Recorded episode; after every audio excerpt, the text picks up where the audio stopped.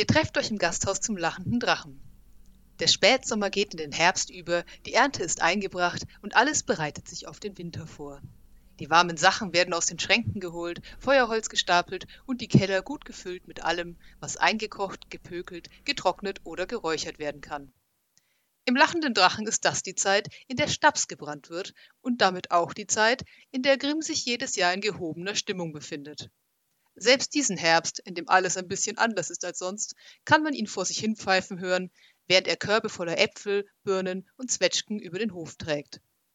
Hin und wieder trägt Melendir einen Korb Nüsse hinterher, aber dann wird die Tür zum kleinen Anbau geschlossen und verriegelt und sogar Grimm vor die Tür gesetzt. Das Geheimnis, wie aus den Nüssen Schnaps wird, hüten die Waldelfen ebenso beharrlich, wie die Nachtelfen das Rezept für ihren Pilzbrand. Sind die Spirituosen dann nach einigen Wochen fertig, wird im lachenden Drachen gemeinschaftlich verkostet. Oft denkwürdige Abende, an die sich am nächsten Morgen niemand mehr so genau erinnern kann. Am allerwenigsten Grimm, der schon während des Brennens immer wieder Zwischenverkostungen einschiebt und sich dann natürlich ausgiebig bei einigen Gläschen von den ganzen Verkostungen erholen muss. An einem dieser stillen Vormittage, die davon herrühren, dass ganz Drakenlei gemeinschaftlich verkatert im Bett liegt, stehen der Mann mit dem buschigen Bart und der wilden Mähne, die ihm bis zur Hüfte reicht, und die untersetzte Frau mit den aschblonden Haaren zusammen in der Küche des lachenden Drachen und spülen ab. Um sie her stapeln sich die Unmengen von Gläsern des Vorabends. Irgendwie hatten sie angenommen, die feuchtfröhliche Feier zu Ehren der neuen Brände sei von der allgemeinen Bezahlung ausgenommen, und so hatten sie am Ende des Goldes fröhlich weitergebechert. Doch dem war nicht so. Das Schlimme, sagt die Frau träge und reicht dem Mann neben sich ein tropfendes Glas zum Abtrocknen weiter, ist nicht das Spülen, sondern die Kopfschmerzen. Au. Mhm. macht der Mann. Sein Gesicht hat die Farbe von alter Milch und es sieht ganz danach aus, als würde er nie wieder irgendwas trinken. Wenn ihr damit fertig seid, sagt Melindir, der in der Ecke auf einem Hocker lümmelt und einen kalten Lappen auf die Stirn gelegt hat, könnt ihr draußen durchwischen. Die Frau mit den aschblonden Haaren dreht sich halb zu ihm um. Ihr liebt es, dass wir in diesem Schlamassel stecken, oder? Die Mundwinkel des Elfen zucken. Nur ein wenig. Und damit willkommen zurück hier in der Taverne zum lachenden Drachen, wo wir Spüldienst schieben und ansonsten weiter einen Blick über die äußeren Ebenen des Multiversums von Dungeons Dragons 5e schweifen lassen. Mein Name ist Phil. Und ich bin Nina und heute sind wir dann fertig. Woo! Erstmal. Also es gibt noch viele coole Sachen da draußen, aber heute sind wir fertig mit dem großen Rad, die letzten vier Ebenen. Und ich glaube, dann machen wir ein bisschen Pause, bevor wir zurück nach Sigil gehen und vielleicht nochmal dahin, wo die Mindflayer und so herkommen. Weil da will ich noch hin. Aber heute, du auch mit den Ebenen. Nie wieder Schichten. Auf absehbare Zeit keine Schichten. Sag niemals nie. Ich kann schon keine Zwiebeln mehr schälen, verdammt. Ich konnte noch nie Zwiebeln schälen. Okay, Heute haben wir noch Bytopia, Berg Celestia, Mechanus und die Ebene dazwischen, die ich vergessen habe, Arcadia. genau. Das wird nicht besser, ey. Und ich glaube, da fange ich gleich mal an.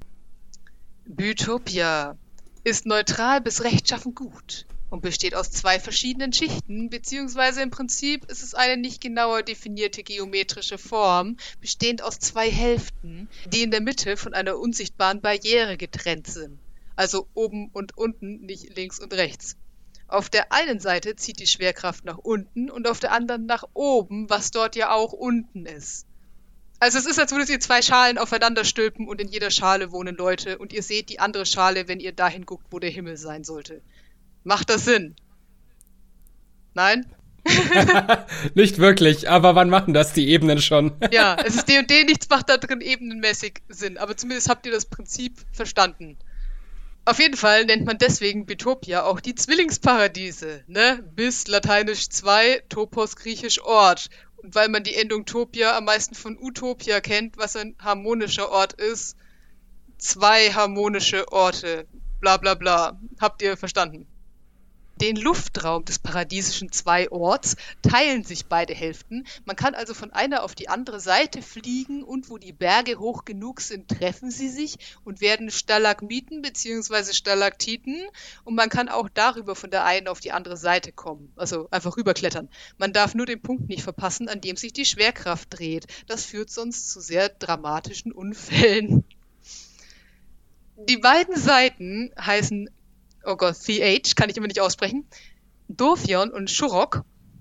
Dorfion ist ein ländliches Gebiet mit alten Wäldern und Weiden und Höfen und kleinen Städtchen dazwischen. Das Wetter ist sehr mild und alles ist geordnet und friedlich. Shurok ist landschaftlich ähnlich, aber das Klima ist rauer und die Natur ungezähmter und damit insgesamt das Leben auch härter. Dort konzentriert man sich weniger darauf, das Land nutzbar zu machen, sondern darauf, die natürlichen Ressourcen zu bergen und zu bearbeiten. Es gibt also viele Steinbrüche und Minen und Mühlen. Beide Seiten sind sehr betriebsam. Alle Bauern und Handwerker arbeiten gut und fleißig vor sich hin und natürlich dienen alle dem Gemeinwohl, weil gute Ebene. Viele der Handelsgüter, die in den oberen Ebenen kursieren, haben ihren Ursprung hier. Und die Tiere Bitopia sind intelligent, wenn sie auch nicht sprechen können. Und auch ein paar der Bäume sind intelligent. Die Ebene hat für mich insgesamt so einen Herr der Ringe-Flair.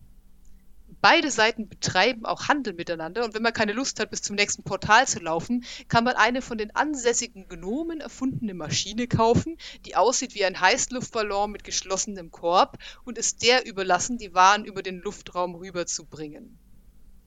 Sehr gewitzt. Dorfion ist außerdem der Ort, an dem die goldenen Hügel liegen, die Domäne des gnomischen Pantheons, wo viele der gnomischen Götter residieren. Im Regelfall eine Gottheit pro Hügel. Darunter Karl Glittergold, ich sage immer Karl, Gal, Gal Glittergold, der Chef des ganzen Haufens und Gott des Schutzes, Glücks und der Tricksereien. Flandal Stahlhaut, Gott des Bergbaus und Schmiedens, der unter anderem die intelligente Axt von Glittergold geschmiedet hat, und Baerwan Wildwanderer, der Gott des Waldes und Reisens, der in einer riesigen Eiche wohnt und dessen bester Freund nebenbei ein großer, vernunftbegabter Waschbär namens Chiktika Fastpaws, also Schnelltatze ist. Die goldenen Hügel selbst haben ihren Namen von dem schönen goldenen Licht eines Spätnachmittags im Herbst, das hier immer herrscht, und es wäre sehr idyllisch dort, wenn die gnomischen Gottheiten und ihre Anhänger nicht ständig schwer beschäftigt wären und es daher dort immer so zugeht wie in einem Bienenstock. Drei andere spannende Orte habe ich noch. Einmal den Baku-Friedhof, Baku hatten wir schon einmal, unsere Episode über Psionics. Das waren diese großen Elefanten, die eure Albträume fressen. Und man sagt, es gibt in Betopia einen Ort, wo Baku ihre Jungen großziehen, aber auch zum Sterben hingehen. Ich konnte das leider nicht nachlesen, weil ich das Buch nicht habe, aber es sollte in Dale Donovans Lieber Benevolentia stehen. Von 1995 übrigens.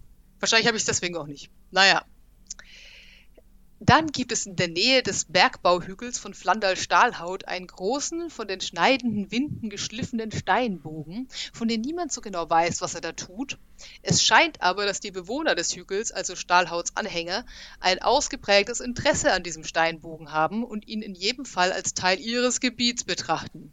Man munkelt, der Bogen sei ein Portal, aber was oder wer dort transportiert wird, hat bislang noch niemand beobachtet. Und ein letzter Ort ist ein Gasthaus, nämlich der wandernde Trient. Und das ist genau, wonach es klingt. Entlang einer beliebten Handelsroute durch die Ebene wandert ein großer Trient, circa 25 Meter hoch und 8 Meter im Durchmesser, also das wären etwa 10 Stockwerke. Hat das Gasthaus natürlich nicht, es hat nur drei, weil der Trient ja hat ja oben Äste und noch wichtiger unten auch Beine. Was unter anderem zur Folge hat, dass man ihm auch mal hinterherrennen muss, wenn man dort was trinken will. Der Trient hat einen Namen, nämlich Stout Trunk, also Starkstamm oder was ich noch witziger finde, Stämmigstamm. Falls es eine offizielle Übersetzung gibt, kenne ich sie nicht. Hier könnt ihr auf jeden Fall trinken und essen und euch unterhalten. Im Buch stand, frei übersetzt, das Dunkel vieler Dinge kommt über Krügen und kalten Platten ins Licht, ausgetauscht für Gold, Gier oder Gefälligkeiten.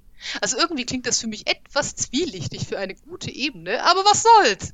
Die einzige Regel hier, die auch auf euer Essen Einfluss haben wird, ist kein Feuer. Weil ihr seid in einem lebenden Baum, der wird dann ein bisschen nervös, ihr versteht. Ja, mega coole Gaststätte. Also frag nach was Flambiertem, wenn du rausfliegen willst. Aber denk dran, wenn du rausfliegst und noch Sachen drin hast, musst du dem Tränen wieder hinterherrennen. Bewertung.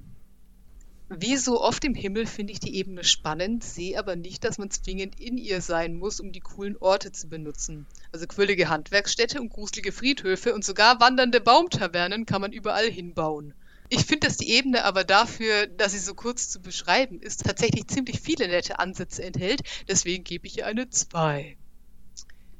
Questideen. Ah, äh, ich weiß nicht, diese guten Ebenen. Ich glaube, eine böse Gruppe könnte hier oben richtig Spaß haben, wenn sie es schaffen, sich nicht von der Ebene umdrehen zu lassen. Das machen diese guten Ebenen ja gerne. Nun ja, ich glaube, für eine böse oder neutrale Gruppe wäre es schon Abenteuer, wenn sie ihr neuer Auftraggeber in diesem wandernden Trient treffen will, auf diese Ebene kommen, den Trient finden und dann in diesem coolen Gasthaus eine düstere Unterhaltung spielen. Mega. Und dann geht's weiter ins eigentliche Abenteuer, vielleicht auf eine andere der himmlischen Ebenen. Ansonsten bietet Bitopia sich, finde ich, an, um entweder Questen zu spielen, die was mit merkwürdigen Apparaturen zu tun haben. Also vielleicht habt ihr auf dem Schrottplatz von Acheron ja was ausgegraben, das repariert werden muss. Oder braucht sonstige Baupläne oder mechanische Errungenschaften. Oder aber was irgendwie mit diesen gnomischen Gottheiten, weil die sind ja da fast alle. Vielleicht hat einer von denen eine Quest für euch. Oder vielleicht will euer Waldläufer unbedingt ein junges Baku und muss dafür auf diesen Friedhof, mega creepy. Oder vielleicht hat einer der Charaktere, jetzt wo ein Baku tot ist, das sein Kindheitstrauma gefressen hatte, wieder die ganze Zeit Albträume und muss zu diesem Friedhof gehen und irgendwas tun, damit es aufhört. Oder ihr denkt euch irgendwas mit diesem Steinbogen aus, den ich auch sehr cool finde. Ich glaube, ich würde das so eine Höllenschmugglergeschichte oder so drumherum bauen, wobei das schwer vorstellbar ist, weil Flandal Stahlhaut ist gut. Aber hey, den Bogen könnt ihr überall hinstellen und jeden anderen Kult davor setzen. Was soll's. Punkt. Gefällt mir. Ich würde sagen, dann mache ich gleich weiter, weil wir haben das heute wieder total schlau aufgeteilt, dass erst ich ganz viel rede und dann wieder Philipp ganz viel redet. Wir sind so klug. Und wir gehen eine Ebene weiter nach links, nämlich nach Mount Celestia, also Berg Celestia. Das sind die sieben Himmel oder die sieben Berge des Guten und der Gerechtigkeit. Und die sind der Gipfel aha, ja. des rechtschaffen guten Prinzips im Kosmos. In anderen Kosmologien, zum Beispiel in der Weltenachse, war Celestia eine Welt unter der Herrschaft von Torm, dem Gott des Pflichtbewusstseins, der Loyalität und der Rechtschaffenheit. Jede der sieben Schichten von Celestia erstrahlt in Perfektion. Die Schichten sind so angeordnet, dass sie zusammen einen Berg ergeben und jede Schicht ist ein Plateau des Bergs. Früher hatte das Ding so eine Tortenform und man konnte von einer Ebene zur anderen klettern, indem ihr auf einen der allgegenwärtigen Berge klettert und dann von der Spitze aus irgendwie am tiefsten Punkt eines Bergs der darüberliegenden Ebene rauskommt. Wie auch immer. Manchmal bestand Celestia auch aus sieben unabhängigen Bergen, jeder höher als der letzte, und auch da war es so, dass man ganz oben sein musste, um am Fuß des nächsten Berges zu landen. Das finde ich irgendwie auch cool. Ich mag die Version, in der es ein Berg ist, wie der Berg mit dem alten Drachen drauf in Skyrim. Aber wie auch immer ihr euch das vorstellen wollt, ist okay. Hauptsache, es ist dieses aufsteigende Prinzip drin. Das ist wichtig, denn die Ureinwohner von Celestia sind die Archons und das sind engelhafte Wesen, die von rechtschaffen guten Gottheiten geschaffen werden, wenn diese wünschen, mit Sterblichen zu interagieren. Das sind auch die Seelen derjenigen, die sich durch ihr heldenhaftes Leben einen Platz in den sieben Himmeln erarbeitet haben. Die werden dann erst einmal Laternen-Archons also falls ihr euch noch nie mit den Archons beschäftigt habt, es gibt von denen verschiedene und manche von denen sind weniger krass als andere und ihr könnt euch von einem zum anderen vorarbeiten. Oder so habe ich das verstanden. In Planes of Law, auch von 1995, steht, dass man verschiedenen Pfaden folgen kann, um von einer Ebene zur nächsten zu kommen. Und das ist nicht nur wörtlich gemeint, sondern auch metaphorisch. Man muss perfekte Tapferkeit oder perfekte Nächstenliebe lernen und erst wenn man das geschafft hat, kann man weiter nach oben kommen. Das erinnert mich an die Questen, die man mit Kelgar in dem Spiel Neverwinter Nights machen musste. Kelgar ist da ein zwergischer Krieger, der sich euch anschließt und er will unbedingt Mönch werden, weil er gehört hat, dass die Mönche coolen Martial Arts Shit können. Aber er hat dabei nicht verstanden, dass zum Mönchsein mehr gehört.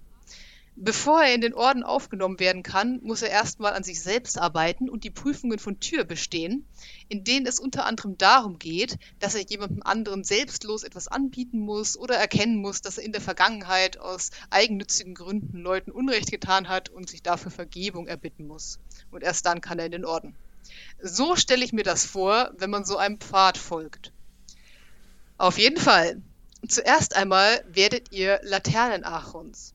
Die gab es, glaube ich, nur bis zur dritten Edition, aber ich mag die. Das sind so kleine Lichtbälle, die Ruhe und Güte ausstrahlen und guten Kreaturen gegenüber freundlich gesinnt sind.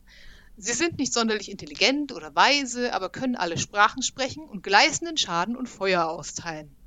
Wenn ihr euch dann in dieser Form bewährt, steigt ihr auf zu anderen Formen von Achons, die dann zunehmend auch gestaltlicher werden.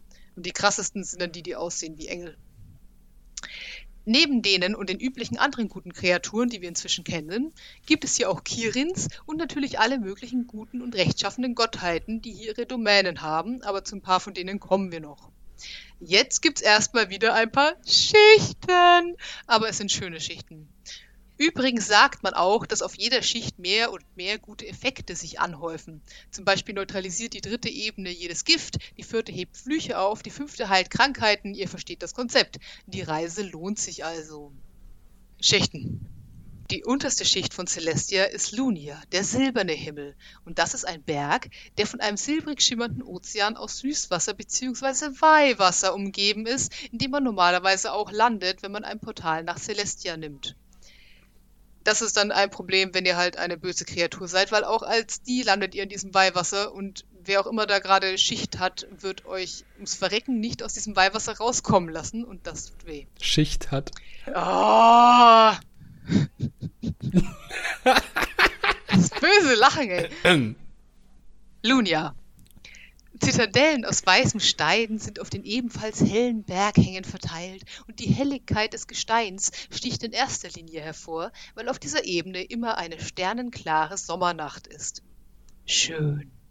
Der Boss von Lunia ist Barachiel, das ist ein mächtiger Achon. Jede der Schichten hat so einen Chef oder Chefin und gemeinsam dienen sie Helm und der Triade, also Tyr, Ilmater und Torm.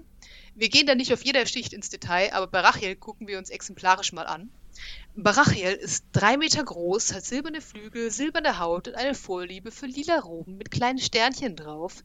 Und wie alle diese Achons hat er kein biologisches Geschlecht. Daraus, dass ich das Pronomen er verwende, wird aber vielleicht schon ersichtlich, dass er sich für den maskulinen Stil entschieden hat. Barachiel ist zuständig für die Verteidigung von Celestia und von den Fähigkeiten her ist er so krass, wie man es erwarten würde. Alles, was ihr an guten Effekten und anti-bösen Effekten erwarten würdet, This guy's got it. Außerdem kann er jede metallische Waffe, mit der er kämpft, meist sein Langschwert, elektrifizieren und dann Blitze damit werfen. Und so oder so ähnlich sind die Achons alle drauf, wisst ihr Bescheid, falls ihr mal einen um was bitten wollt oder auf die Idee kämt, einen anzupissen. So, steigen wir mal weiter auf. Mercuria, der goldene Himmel, besteht aus tiefen Tälern und hohen Bergen, die immer in goldenes Licht getaucht sind. Die Ebene ist die Waffenkammer von Celestia und enthält die Domänen von Bahamut, Drachengott der Gerechtigkeit, Torm, Menschengott der Rechtschaffenheit und Amaterasu, japanische Sonnengöttin. Wenn es zum Krieg kommt, versammeln sich auf dieser Ebene auch die himmlischen Heerscharen. Die dritte Schicht ist Venya, der Perlenhimmel. Die Schicht heißt so, weil der Himmel schimmert wie Perlmutt. Die Berge hier sind sanft und rund, alles ist bedeckt von Weiden, Feldern und allem möglichen Grünzeug und die Flüsse sind immer warm. Idyllisch. Es gibt dort einen Bergsee, der Besuchenden mit ernsten Anliegen Visionen offenbaren kann, und die grünen Felder, die Domäne unter anderem von Yondalla, der Matriarchin des Halblingspantheons, und damit die letzte Ruhestätte aller Halblingsseelen. Der vierte Himmel ist Solania, der Elektrumhimmel, welcher einen Himmel hat, der wie poliertes Silber leuchtet. Die Täler hier sind erfüllt von Nebel und merkwürdigen Gerüchen, was auch immer das heißt, und auf den Gipfeln verteilen sich Schreine und Klöster. Ein paar zwergische Gottheiten haben sich hier niedergelassen und deswegen gibt es hier auch Zwerge, die tun, was Zwerge klassischerweise tun, Edelmetalle abbauen. Über dem Berg soll sich auch die Domäne einer Coatl-Gottheit befinden, also dieser bunten geflügelten Drachenwesen. Mertion ist der Platinumhimmel. Auch dort gibt es weite Ebenen und Savannen, aber anstatt Bergen gibt es hier Zitadellen und Türme und ihr müsst auf die klettern, wenn ihr weiter hoch wollt. Einmal, wenn es vollkommen normales Verhalten ist, einen Kirchturm hochzuklettern. Finde ich aber irgendwie dumm, weil da ja auch sicher Leute runterfallen bei. Mich würde es bei meiner Andacht ablenken, wenn ständig Leute darum kraxeln, um die ich mir Sorgen machen müsste und die ich morgens zusammenkehren muss, aber vielleicht stelle ich mir das auch falsch vor. Zwei Städte gibt es hier, die ich erwähnen will. Das ist einmal Empyria, die Stadt der gehärteten Seelen, am Rand eines eisigen Bergsees, in der es viele magische Quellen gibt, die heilende Kräfte haben sollen. Und dementsprechend ist das so ein bisschen ein Kurort scheinbar mit lauter Heilern und Hospitalen. Und die zweite Stadt ist Rempa, die Stadt des Sands der Zeit. Die Stadt wurde gegründet von einem Modron, über die uns Philipp gleich noch mehr erzählt, und er bastelt dort an einem Portal zur Ebene der Zeit, die wir in dieser Serie nicht behandelt haben, weil sie zum tiefen Äther gehört und weil es wirklich, wirklich immer noch verrücktere Dinge da draußen gibt. Auf jeden Fall hat der Modron Secundus sich da niedergelassen und erforscht dort die Zeit und das hat manchmal scheinbar etwas merkwürdige Auswirkungen auf die Umgebung. Das stelle ich mir lustig vor, und anstrengend. Die sechste und vorletzte Ebene ist Jova und man nennt sie auch die glitzernde Ebene, da sie mit Hügeln übersät ist, in denen wertvolle Edelsteine glitzern. Außerdem gibt es hier eine Stadt, in der ich gerne mal spielen würde, nämlich Yetzira. Das ist eine siebenstufige Zikkurat, eine Zikkurat ist ein gestufter Tempelturm, wie man ihn ganz früher in Mesopotamien gebaut hat. Und Mesopotamien ist die Gegend zwischen Euphrat und Tigris. Und Euphrat und Tigris fließen so ungefähr durch die Türkei, Syrien und den Irak. Nur damit ihr Bescheid wisst. Also ein großer, rechteckiger, siebenstöckiger Hochzeitskuchen. Die Ebenen sind über Treppen miteinander verbunden und die ganze Stadt besteht aus Edelsteinen und ganz oben befindet sich die Brücke von Al-Sihal, welche aus purem Licht besteht und die Stadt mit der obersten Schicht Kronias verbindet. Und da gehen wir jetzt hin. Kronias. Viele Religionen haben diesen Ort als Heimat ihrer rechtschaffen guten Gottheiten gewählt, in dem Glauben, dass das ein wirklich angemessenes Zuhause ist. Man glaubt, dass, wenn man auf eine der niederen Ebenen von Celestia kommt, es das Ziel ist, sich nach ganz oben durchzuarbeiten, um dort irgendwann eins mit der Ebene zu werden. Darüber hinaus weiß aber niemand, wie es dort oben genau aussieht, denn nur wenige waren je dort und kamen zurück, doch man erzählt, dass dort die Kraft des Guten und Gerechten so stark ist, dass alles Böse aus jedem herausgebrannt wird, der dort eintritt, wenn man das überlebt. Der Herrscher von Kronias ist Zafkil. Er war der erste Archon, der je geschaffen wurde und führt die anderen Archons auf allen Ebenen an. Bewertung. Ich mag die Pfade und den Gedanken der persönlichen Weiterentwicklung auf dieser Ebene und ich glaube, wenn man Questen spielen will, die sich mit dem großen Kampf Gut gegen Böse beschäftigen, dann ist es eine tolle Ebene ich mag irgendwie diese Vorstellung von verschneiten Berggipfeln mit Klöstern und Mönchen und die helfen den Charakteren bei Selbsterkenntnis oder lagern krasse, gute Artefakte im Keller. Und es gibt auch ein paar Orte wie diesen See, der Antworten gibt, oder diese Stadt mit den Heilquellen, die ich echt mag. Aber das sind auch alles wieder so Orte, die man auch außerhalb der Ebene einbauen könnte. Ich gebe der Ebene mal eine 3 plus. Ich glaube, questideenmäßig bietet die Ebenen weniger Questen als sehr viel, um Charakterhintergründe zu gestalten. Ich mag die Pfade, denen man folgen kann, aber mehr als etwas, das ein Charakter im Hintergrund haben könnte, als als etwas, das man aktiv spielt. Ich würde zum Beispiel meinem Paladin erlauben, sich einen Pfad auszusuchen und wenn er dem folgt, gibt es verschiedene Prinzipien, an die man sich bei jedem Pfad halten muss und die geben dann auch Boni, solange man es nicht verkackt. Und die würde ich dann eben auch geben. Also die Prinzipien und die Boni gibt es wirklich, kann man nachlesen, die habe ich mir nicht ausgedacht. Aber man könnte sich natürlich auch selbst was ausdenken. Dann kann man hin und wieder Besuche von Achons einbauen, wenn es wirklich eng wird, vielleicht sogar von einem dieser engelhaften hohen Achons selbst. Ich glaube, das ist sehr spannend für Charaktere, die nach Selbstvervollkommnung streben und funktioniert nicht nur für Paladine und Kleriker, sondern für alle, die da irgendwie den spirituellen Zugang haben. Ich könnte mir auch vorstellen, wenn man Hexenmeister so einen Coatl oder so als Paktherrn hätte, ihn den immer entweder auf so einem Berggipfel treffen zu lassen oder an einem Bergsee. Das fände ich sehr schön, aber auch nur atmosphärisch. Aber wenn ihr questen wollt, könntet ihr zum Beispiel auf der materiellen Ebene einer Reihe von zeitlichen Anomalien auf die Spur kommen und merken, dass der Dieb und oder der Magier, den ihr verfolgt, eine Taschenuhr von Secundus hat, mit der er immer zehn Minuten in der Zeit zurückspringen kann. Das wäre ein richtig verrücktes Abenteuer, bei dem am Ende niemand weiß, was ihr getan habt, tun worden werden sein. Ha! Genau. Ja, finde ich gut. Ich bin angemessen verwirrt. Da habe wieder sehr viel an einem Stück geredet. Aber war ein cooles Zeug dabei, das ist okay. Oh, Es gibt übrigens mehr als einen Sekundus. Da kommen wir noch dazu. okay, der wurde mir nur so als mit dem Namen verkauft. Und der hat anscheinend auch die mega tragische Backstory. Ich habe die wieder, ich hatte die hier drin stehen, habe sie wieder rausgekürzt. Aber anscheinend hatte der am Anfang noch so einen äh, wissenschaftlichen Mitarbeiter quasi. Das war so ein anderer Magier. Und dann haben sie irgendwie zusammen an den Anfang der Zeit geguckt. Und das hat den dann so geflasht, dass er wahnsinnig wurde und Sekondos musste ihn umbringen und dann ist er mit seinen Experimenten einmal durchs Multiversum gezogen und hat irgendjemanden gesucht, der ihn aufnimmt, damit er da seine Forschungen weiter betreiben kann und dabei hat er so ein paar ganz abstruse Zwischenstationen, die alle nicht gut liefen und seitdem ist er dann irgendwann im Himmel gestrandet und macht er jetzt Dinge. Also das ist eine ziemlich krasse Origin-Story. Wow. Ja.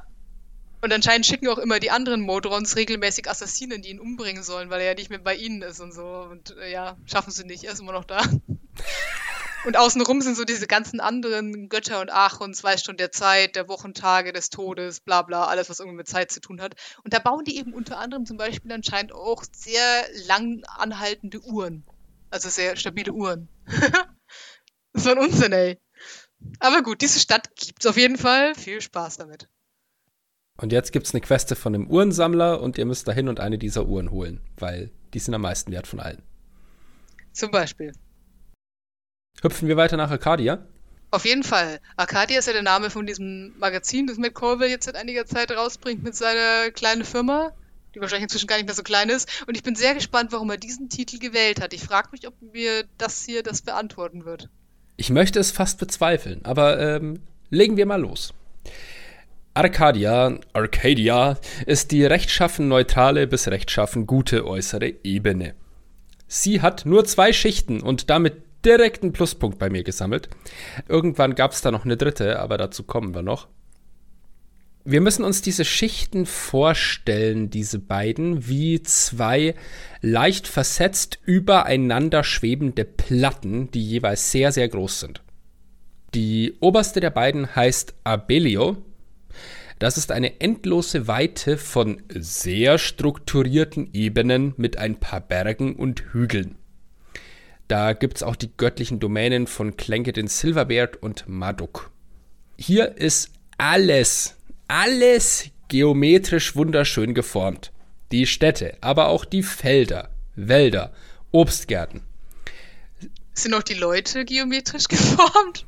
Ich glaube die nicht wirklich, aber sie sind alle sehr gut auch hier. Also auch die wilden Tiere selbst beteiligen sich in irgendeiner Form am Gemeinwohl. Es wäre witzig, wenn du da hinkommst und alles wäre wie so, wie so Pixel Art. Oh Gott. Schön. Die Bäume haben metallische Rinden und Laub, das zwar von dunkelgrün bis rot gefärbt ist, aber nie abfällt. Das wird Unordnung machen. Wo kommen wir da hin? Jede Baumart produziert dabei ein Obst, das eine magische Wirkung hat. Und dann gibt es hier ein paar Domänen auf dieser Schicht in Abelio.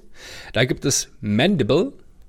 Und da ahnen wir schon fast, in welche Richtung das geht. Mandible, so nennt man im Englischen die Mundwerkzeuge von Insekten.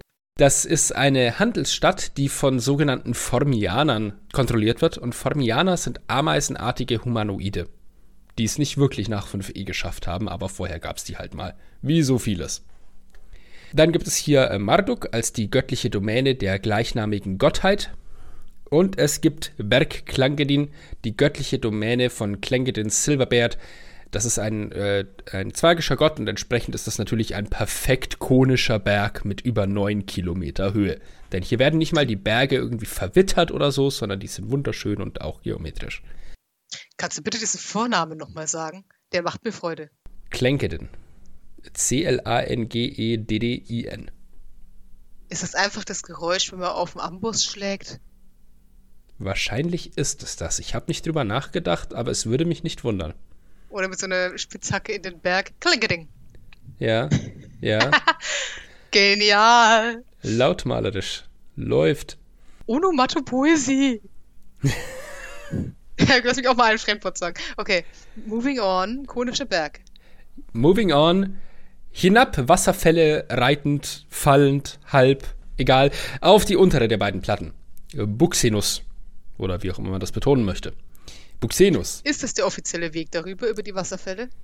Äh, nicht wirklich. Ich glaube, das ist ein bisschen gefährlich. Okay. Ein Fallschirm wäre gut. Ah, Hier sind die göttlichen Domänen von Azuth und Savras, außerdem Heliopolis, das sind lauter so Magiegottheiten. Und äh, das ist die geteilte Domäne des ägyptischen bzw. mulhorandischen Pantheons auch. Die gibt's auch hier. Uh, Big Fan. Yeah, sie ähnelt Abellio geografisch, aber, und das ist jetzt ganz interessant, sie ist auch ein Kriegscamp für Armeen, die die frühere dritte Ebene von Arcadia erobern möchten, zurückerobern möchten, die nun zu Mechanus gehört. Diese Ebene heißt oder hieß Nemausus. Was lebt hier so? Wir haben hier Asuth, das ist die Domäne der gleichnamigen Gottheit. Es ist eine Kaverne in der Seite eines Hügels mit Treppen in Kammern mit allerlei Wundern darin. Ach so. Ich habe verstanden, es ist eine Taverne in der Seite eines Hügels. Ich dachte mir, was? Das sind Magiegottheiten? Die hat eine Taverne? ja, Kaverne, schon klar. Entschuldigung. Diesmal war es nicht ein Versprecher von mir. Den Fehler habe ich einmal gemacht und jetzt passe ich immer tierisch auf, wenn irgendwo Kaverne steht, dass ich auch Kaverne sage. Aber ich finde die Vorstellung jetzt gut, dass irgendeine so Gottheit der Weisheit und so, die hockt einfach den ganzen Tag in ihrer Domäne, die eine Taverne ist. okay, ja, sorry. Wo findest du mehr Weisheit als am Boden eines Weinglases? Dann haben wir hier das Auge. Das ist die Domäne von Savaras, dieser Magiegottheit, denn die wird dargestellt als so eine Glaskugel, aus der lauter Augen rausgucken. Wir haben hier Heliopolis oder Heliopolis, müsste man wahrscheinlich sagen. Das ist die geteilte Domäne von Horus Re, Isis, Osiris und Ra. Das sind so die ganzen Mulhorandi, also ägyptischen Gottheiten. Diese Domäne ist dreieckig und auch nochmal in drei Teile geteilt. Die gehören an Isis, Osiris und Ra und Horus wandert zwischen den Gebieten. Der ist da wohl bei einem davon so lange, bis er sich irgendwie unbeliebt gemacht hat, dann wird er weitergescheucht und dann so macht er die Runde. So stelle ich es mir zumindest vor. Wir haben in Buxenus außerdem Melodia. Das ist die Heimat des Harmonium, einer Gruppe von Individuen von der materiellen Ebene, die als Polizeimacht von Sigil fungieren. Und ich finde es sehr spannend, dass die so schöne Namen haben wie Melodia und Harmonium, denn die sind nicht unbedingt nett. Das Harmonium leitet einerseits die Anstrengungen der Rückeroberung von Emausus, versucht aber auch chaotische Kreaturen durch Zwang in ihre Vorstellung von rechtschaffenen Pendants dazu zu machen. Was dazu führt, dass viele dieser Kreaturen sterben. Diese, ähm, es stand im Wiki als Trainingscamps, beeinflussen die ganze Ebene negativ und ziehen sie langsam vom Guten zum Neutralen.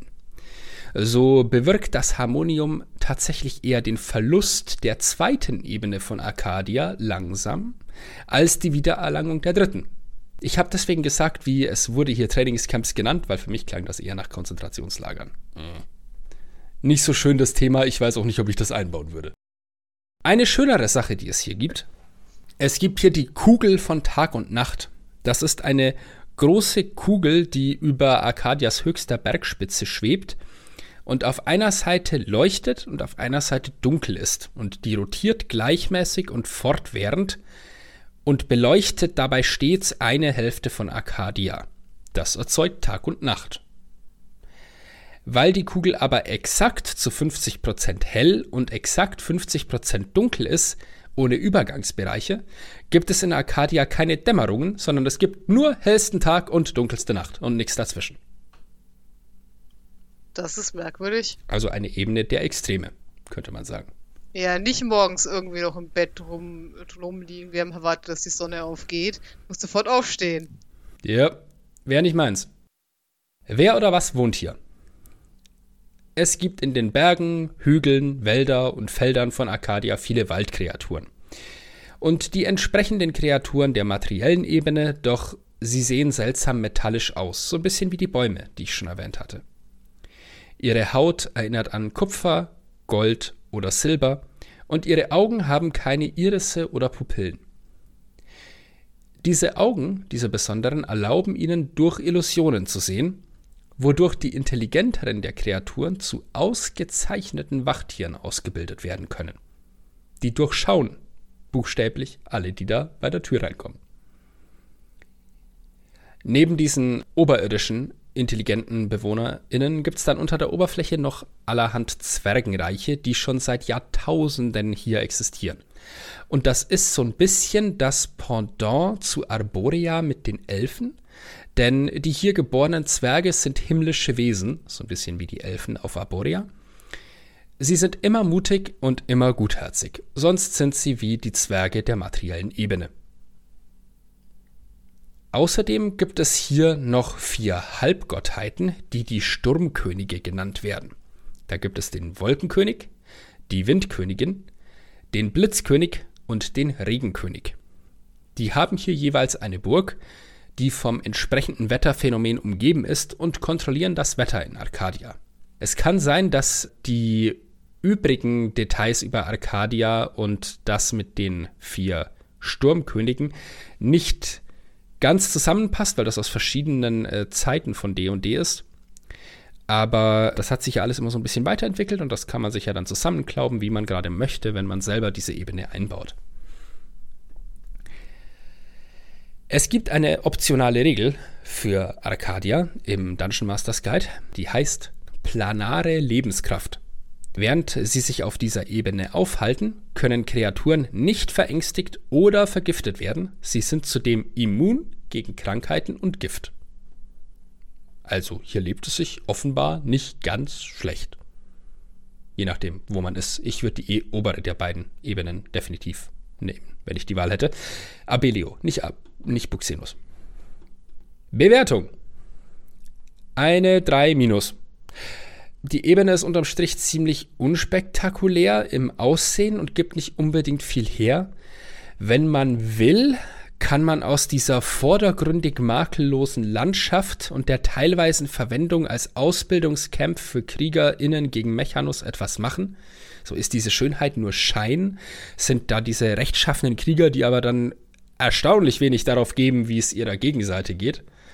Da könnte man was draus machen. Ist halt die Frage, ob man dieses Fass aufmachen will, denn das kann ganz schnell ziemlich dark werden. Wobei das ja vielleicht wieder ganz interessant ist, denn man ist ja in einer himmlischen Ebene. Abenteueridee. Idee 1. Stellt euch vor, diese Sturmkönige bestimmen nicht nur das Wetter in Arcadia. Stellen wir uns mal vor, die bestimmen das Wetter im ganzen Multiversum. Und dann wundert man sich auf der materiellen Ebene, warum es zwar noch Stürme gibt, aber es regnet nicht mehr. Was ist da los? Und irgendwer sagt dann, ja, offenbar ist dem, dem äh, Blitzkönig was passiert. Und dann muss man nachgucken, was dem passiert ist und das irgendwie flicken. Episch. Das könnte noch ganz interessant werden. Andere Abenteueridee. Das Harmonium hat den König oder die Königin eines Eladrin-Hofs aus Arborea entführt und versucht mit grausamen Mitteln ihr oder ihm Rechtschaffenheit aufzuzwingen. Und ihr müsst die oder den da jetzt rausholen. Interessant, wenn man mit diesem The road to hell is paved with good intentions Satz so ein bisschen einbauen will und dieses, was da dran hängt. Ne? Das übersetzt heißt das ja, die Straße zur Hölle ist geteert mit guten Absichten. Aber wie gesagt, das kann schnell die Stimmung an dem Tisch versauen, glaube ich. Ähm, das ist mit Vorsicht zu genießen. Es wäre auch sagen. irgendwie ironisch, wenn sie es schaffen würden, ihn oder sie da rauszuholen. Und dann hat es aber tatsächlich funktioniert und dann bringst du ihn nach Hause oder sie und es ist einfach rechtschaffend. und alle wollen ihn gar nicht mehr. Und kommt voll ja. nicht mehr klar. Das, äh, das wow. ist ja dark. Ja. Wow. Traumatisiert und rechtschaffen. Ich muss Uah. sagen, seit du also seit du den ersten Satz quasi gesprochen hast, hänge ich an diesem Obst mit den magischen Eigenschaften. Ich komme davon nicht mehr weg. Ich stelle mir jetzt die ganze Zeit vor, okay, würde das auch noch funktionieren? Muss ich das direkt essen? Oder könnte ich da Marmelade draus machen? Gibt es da dann irgendeine so Oma, die so ein Magier ist und die hat dann ganze Wände mit unterschiedlichen Marmeladen und jede macht irgendwas anderes und keine Ahnung, ist mega gut irgendwann müsste man mal eine Kampagne spielen, wo alles so kräuterkundige Köche und ähnliches sind und dann einfach nur dann Monster jagen, wenn man die erlegen muss, um irgendeine Zutat zu kriegen. Das wäre auch irgendwie cool. Ich weiß nicht, ob ich cool benutzen würde. Mal was anderes. Ich fände es cool, das zu leiten, glaube ich. Ich fände es lustig. Ich baue das irgendwann in der Stadt ein. Monas magische Marmeladen. Ja, das klingt großartig. Ich will das. Nom, nom, nom. Und wir gehen wieder eine Ebene weiter. Nach Mechanus, hatte ich ja gerade schon erwähnt. Wird auch genannt das Urwerks-Nirvana oder einfach nur Nirvana. Das ist die rechtschaffen neutrale äußere Ebene. Oder anders ausgedrückt, die Ebene der absoluten Rechtschaffenheit und Ordnung. Recht und Ordnung, vor allem Ordnung. Mechanus ist eine Ebene, die aus einer unzähligen Menge von ineinandergreifenden Zahnrädern besteht, die so groß wie Länder sind und meistens auf einer oder beiden Seiten bewohnt. Entsprechend komisch ist das hier auch mit der Schwerkraft manchmal. Als Ebene von Gesetz und Ordnung enthält Mechanus Licht und Dunkelheit, Hitze und Kälte und die vier Elemente jeweils zu gleichen Anteilen. Das passende Zitat dazu im Forgotten Realms Wiki war: Es gibt für alles einen Ort und alles hat seinen Platz. Und seine Zeit. Alles, was hier existiert, existiert, um in den größeren, allumfassenden Plan zu passen. Alles ist ein Rädchen in der großen Maschine. Leidenschaft, Fantasie, Kreativität und Illusion existieren hier nicht. Außer durch BesucherInnen. Und alle, die versuchen, Individualismus oder Leidenschaften hier zu säen, kommen ganz schnell in Schwierigkeiten.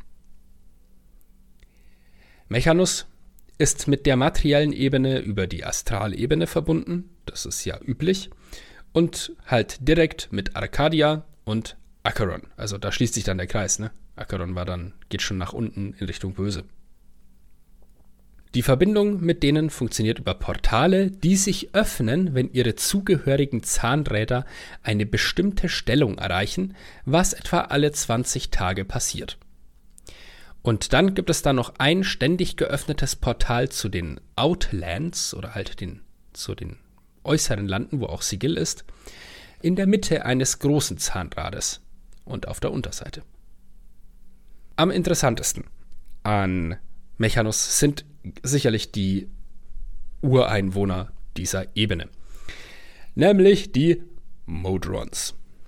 Das ist ein Volk mechanischer und damit potenziell unsterblicher Zahnradwesen. Die leben in einem rigiden Kastensystem. Nein, ich meine nicht, dass sie in Schachteln wohnen, sondern sie sind in einer sehr strengen Hierarchie angeordnet, angeführt von Primus, dem obersten Modron. Wer mal Latein hatte, äh, das ist quasi einfach eine Zählung. Primus ist der erste, Secundus ist der zweite. Und von den Sekundi sozusagen gibt es dann vier an der Zahl. Und immer wenn einer davon kaputt geht, kaputt gemacht wird, umgebracht wird, wie auch immer, wird jemand von unten rauf befördert und dann rücken alle so ein bisschen nach. Und die Lücken werden dadurch alle gefüllt. Auch wenn Primus umgebracht wird, was historisch passiert ist. Da ist mal Orkus vorbeigekommen und hat Primus erschlagen und Dinge ausgelöst. Kommen wir dann auch noch mal kurz drauf. Dann wird halt ein Sekundus hochbefördert. Wer befördert die? Befördern die sich selbst? Das ist eine verdammt gute Frage. Tatsächlich gab es mal einen Fall, äh, wo sie gestritten haben untereinander, weil einer von denen verseucht wurde von einer bösen Macht aber wie das sonst so funktioniert, würde ich sagen, naja, das kann man sich dann ja aussuchen. Vielleicht, ich könnte mir vorstellen, dass es dann einfach derjenige wird, der den Posten schon am längsten bekleidet. Das würde zu so einer komplett rechtschaffenen Gesellschaftsform passen. Woher kommen die Modrons? Die kommen aus einer Kathedrale, also sie wird als Kathedrale bezeichnet, ist aber sozusagen eine, eine Fabrik, die Primus leitet. Und ah. da werden die untersten die Monodrones hergestellt und die sind dann quasi so die ganz einfachen Dienstboten und dann werden die halt bei Bedarf hochbefördert. Das sind halt auch die häufigsten. Ne? Das ist wie so eine Pyramide. Die einfachsten und am schlechtesten gestellten oder niederrangigsten Modrons sind mit Abstand die meisten und dann wird, werden das halt nach oben immer häufiger bis ganz oben Primus steht als okay. der einzige und Primus ist gottgleich in der Macht. Und wer hat die Fabrik gemacht? Primus, meines Wissens. Aber wo das Ganze seinen allerersten Anfang genommen hat, ich wette, das weiß niemand, weil das war am Anbeginn der Zeit. Das ist immer die schönste Ausrede. Okay, carry on. Die meisten Modrons sind Monodrones. Mono, ne? Einfach. Mono versus Stereo. Mono ist, wenn der Ton nur auf einem Ohr kommt. Oder der gleiche links und rechts ist, wie auch immer. Die meisten Modrons sind Monodrons und die sind nur für einen einzelnen Zweck hergestellt worden. Monodrons sind Arbeiter, Diener und Soldaten und ein Monodron kann nur eine Aufgabe auf einmal ausführen oder er kann eine Nachricht überbringen, die 48 Worte messen kann. Duodrons, das ist dann die nächste Stufe drüber, die können schon zwei Aufgaben erledigen. Dridrons führen schon in Kämpfen untergeordnete Modrons an und Pentadrons können dann sogar schon improvisieren. Das steht alles im Monster Manual. Interessant ist, in früheren Editionen von D&D war auch das andere Ende der Hierarchie von Mechanos noch konkreter ausgearbeitet. Da gab es dann eben oben Primus, dann die vier Sekundi, neun Tertianer und so weiter und so fort. Und je weiter oben auf der Leiter diese Modrons sind, desto mächtiger werden sie, sodass die obere Handvoll von diesen Modrons, die können auch richtig mächtige Zauber wirken und auch beliebig oft. Und die beherrschen dann auch immer mehr Sprachen, während die einfachen Monodrons und so die untersten Schichten, die können nur Modron. Das ist eine eigene Sprache und ich stelle mir vor, dass das nur so ein Klicken und Zischen ist. Ja, wie Zahnräder, die ineinander greifen. So der Art. Modrons sind Wesen der absoluten Rechtschaffenheit. Ihre Bewusstseine sind in einer hierarchischen Pyramide miteinander verbunden. In dieser Pyramide empfängt jeder Modron Befehle von seinem Vorgesetzten und gibt sie an die Untergebenen von sich selbst weiter. Ein Modron führt Befehle mit absolutem Gehorsam, totaler Effizienz und ohne Moral und Ego aus. Für einen Modron gibt es kein Ich, es gibt nur wir. Sie verfügen über im Grunde gar keine Persönlichkeit. Mechanisch bewirkt das übrigens laut Monster Manual auch, dass ein Modron nicht dazu gebracht werden kann, gegen seine Befehle von Vorgesetzten zu agieren. Noch nicht einmal durch Bezauberungsmagie. Ganz spannend wird's dann, wenn ein Modron kaputt geht. Die sind ja mechanisch. Da kann es ja mal sein, dass so ein einzelnes Rädchen an einem Zahnrad kaputt geht. Wenn so ein Modron einen Defekt hat, durch Korrosion oder durch Kontakt mit chaotischen Mächten, dann kann aus dem ein abtrünniger Modron werden und die drehen dann so ein bisschen durch. Die brechen dann Regeln, widersetzen sich Befehlen oder werden sogar gewalttätig. Ich mache, be bevor ich zu Besonderheiten und Geschichte komme von dieser Ebene und von den Modrons, komme ich noch kurz zu den Domänen, die es hier gibt. Die Gottheiten, die ihre Domänen hier errichtet haben, sind fast ausschließlich rechtschaffene Gottheiten. Wer hätte es gedacht? Dazu gehört Amonator, dem die Festung der ewigen Sonne hier gehört. Das ist ein Gott der Sonne und das, das Licht der Gerechtigkeit so. Ja, der kommt bekannt vor. Ne? Helm, der Gott des Schutzes, hat auch hier seine Domäne. Hoar, der Gott der rechtschaffenen Rache. Aber auch Lendis, der Drachengott der Balance und Gerechtigkeit, den ich vorher noch nicht kannte. Außerdem gibt es hier Regulus, das ist die göttliche Domäne von Primus und das Heim der Modrons.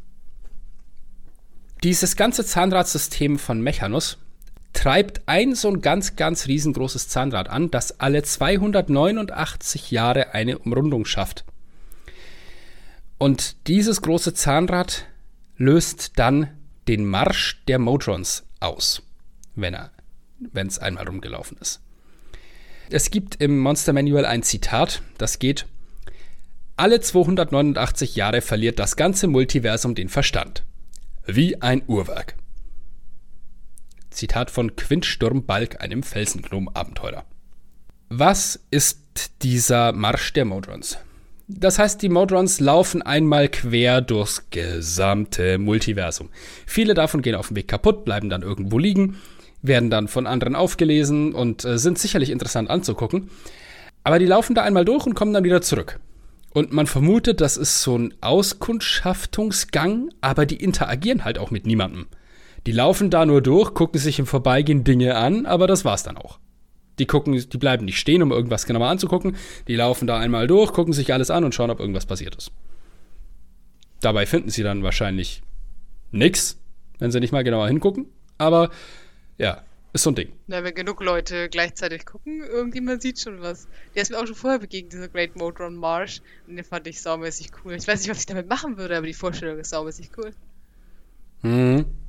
Ein interessantes Kapitel von Mechanus wurde eben aufgeschlagen, als Orcus, der Dämonenfürst des Untodes und allgemein ein sehr beliebter und netter Geselle, Primus tötete und damit einen ungeplanten Marsch der Modrons auslöste. Etwas Ungeplantes. Modrons! Unerhört. Dieser ungeplante Prozess führte dann dazu, dass diverse Modrons in irgendwelchen Ebenen strandeten. Es ist ja auch bei denen so, wenn die wirklich kaputt gehen und draufgehen, dann zerfallen die zu Staub. Also völlig zerstörte Modrons findest du nicht mehr. Aber wenn die halt irgendwie so ein bisschen durchdrehen bei dem Prozess, weil sie in dem Fall mit einem Dämonenfürsten, also einer chaotischen Macht zu tun hatten, dann äh, kann es sein, dass sie sich verlaufen oder sogar selbstständig machen in irgendeiner Form. Mechanus hat auch optionale Regeln, sogar zwei. Die erste ist das Gesetz des Durchschnitts. Oh. Angriffe hier, ja, ist schon irgendwie traurig, ne? Angriffe verursachen hier immer den durchschnittlichen Schaden. Man würfelt also gar nicht erst. Die optionale Regel 2 ist beeindruckende Ordnung. Das heißt, am Ende jeder langen Rast muss ein Besucher, der nicht schon rechtschaffen neutral ist, einen Weisheitsrettungswurf gegen Schwierigkeitsgrad 10 ablegen. Bei einem Fehlschlag wird seine Gesinnung rechtschaffen neutral. Ein Tag auf einer anderen Ebene macht den Effekt rückgängig, ebenso der Zauber Gutes und Böses bannen. Soweit, so unspektakulär. Stell's mir nur lustig vor, wenn das irgendwie dem List-Kleriker in der Runde passiert oder sowas. Meine Bewertung. Eine 2. Die Modrons sind super interessant, gerade in Verbindung mit Primus als Oberhaupt. Da kann man einiges damit machen. Und dieser Marsch der Modrons, ja, ja, da geht was, da geht was. Da kann man coole Ideen haben. Und ich mag auch diesen ganzen Zahnrad-Style, den das hat. Das ist optisch ein faszinierendes Bild und das macht die Ebene halt auch völlig anders als alle anderen Ebenen. Und es ist eine Ebene, also wenn ich hier die beiden, die ich für heute hatte, angucke, also ganz ehrlich, bei Arcadia denke ich mir so, ja, die hätte es jetzt nicht gebraucht. Da sehe ich jetzt nicht auf den ersten Blick, was die besonders macht. Also man könnte sagen, Arcadia hat kein so super Marketing. Wenn man sich Mechanus anschaut, überall Zahnräder, es tickt überall, dann laufen da so kleine Gestalten rum, die selber Zahnradbetrieben sind und dich schief angucken, wenn du chaotisch bist. Ist doch toll. Finde ich super. Abenteueridee. Abenteueridee. Modrons haben auf der materiellen Ebene eine kleine Siedlung überfallen und zerstört. Irgendwas stimmt mit denen nicht. Wie kommen sie in die materielle Ebene? Wer hat sie kaputt gemacht und kontrolliert sie jetzt? Und was machen wir mit denen? Oder man findet einen kaputten Modron irgendwo in der Pampa und nimmt den mit. Weiß der was? Sowas fände ich auch total spannend. Und gerade wenn man irgendwie vielleicht einen Tüftler in der Runde dabei hat, also ein Magieschmied habe ich ja von dir gelernt, heißen die, dann hat das Potenzial. Kann ich als Außenseiter auf Mechanus überhaupt leben? Also haben die da irgendeine, oder muss ich alles zu essen und zu trinken mittragen, weil da nur Maschinen leben? Es gibt Bereiche von Mechanus, die nicht von Modrons belebt werden.